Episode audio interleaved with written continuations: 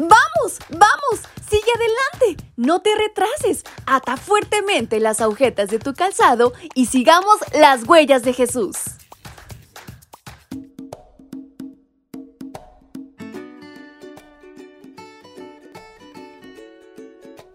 Hola, hola, ¿cómo están mis pequeños y grandes? Es un placer para mí poderlos acompañar nuevamente en su devocional para menores y adolescentes esta mañana. Su amiga Fabi les acompaña y les invita a prestar muchísima atención a una historia interesantísima que están a punto de escuchar. ¿Quieren saber de qué se trata? Pues vamos, acompáñenme. Y en este 5 de febrero, nuestra reflexión lleva por título La obediencia.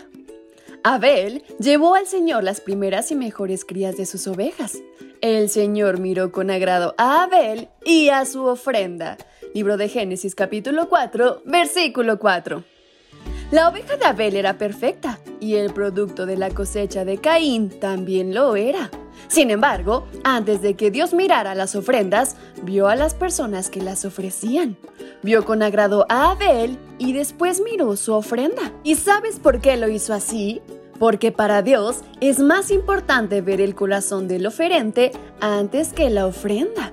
En el caso de Abel, su acción demostró plena obediencia a la indicación divina. Esa ofrenda conllevaba el derramamiento de la sangre y en consecuencia muerte. Por lo tanto, Abel entendía el simbolismo del cordero. El sacrificio era una lección práctica de la futura muerte del Hijo de Dios. El autor de la carta de los Hebreos registró que Abel ofreció el sacrificio por fe. Esto lo podemos ver en Hebreos 11:4. Fe en Jesucristo. Por eso Dios lo declaró justo. Por otra parte, Caín reveló ser hijo del maligno. Primera de Juan 3:12. Entonces, ¿cuál es la diferencia entre ser personas de fe o personas del maligno?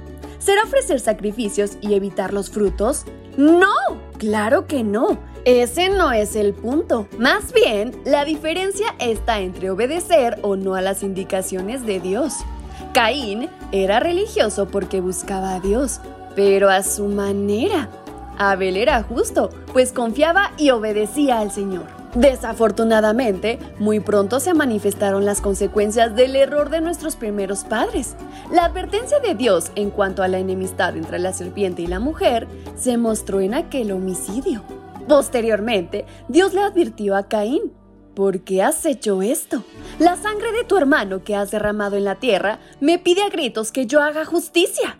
Génesis 4:10. Y no solo la sangre de Abel, a lo largo de la historia, muchos fieles hijos de Dios han padecido oposición y violencia por ser obedientes a las indicaciones divinas. ¿Y sabes cuándo haría justicia a Dios a Abel y a los demás mártires? Eso sucedió cuando Jesucristo vino a este mundo. Ahí demostró que el problema no era Caín, sino Satanás. Entonces, la muerte de Jesús, que aparentemente era una derrota, en realidad fue una victoria ya que así Dios aplastó la cabeza de la serpiente para matarla definitivamente. Actualmente es importante ofrendar a Dios, pero más importante es hacerlo con un corazón agradecido, con la alegre disposición y con una vida coherente a las indicaciones reveladas en su palabra. Así que hoy te invito a que con un corazón dispuesto seamos obedientes a Dios. Y con esto en mente, nos despedimos de nuestra reflexión y si Dios nos lo permite, el día de mañana nos estaremos escuchando nuevamente. ¡Hasta pronto!